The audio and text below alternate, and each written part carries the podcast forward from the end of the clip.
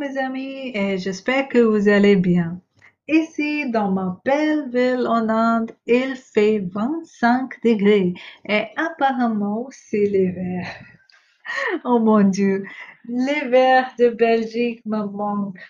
Mais ironiquement, quand j'étais en Belgique, je me plaignais tout le temps en disant quel temps de merde.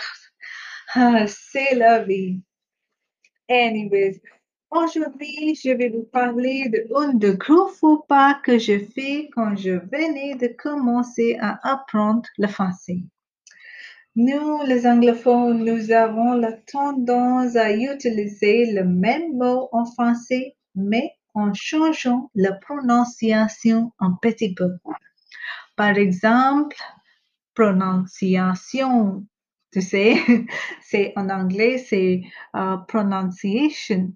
Donc, pronunciation becomes pronunciation. Presentation becomes presentation. You get the idea. Donc, un jour, pendant le cours de français, je voulais dire, he put up an exhibition to say of his paintings. Uh, mais j'ai dit, il a fait une exhibition. Ouf, ouf, ouf. What is the problem, you wonder?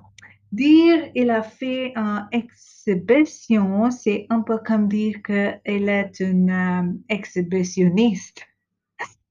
C'est un exhibitionniste. Ça veut dire que uh, he was exposing himself. Évidemment, ma professeure de français était bien amusée. Donc, mes amis, faites attention. Exhibition en français, c'est exposition et pas exhibition. Ne fais pas la même erreur que moi. Alors, donc, c'est tout pour aujourd'hui. Je vous souhaite un bon mercredi. Bisous, bisous.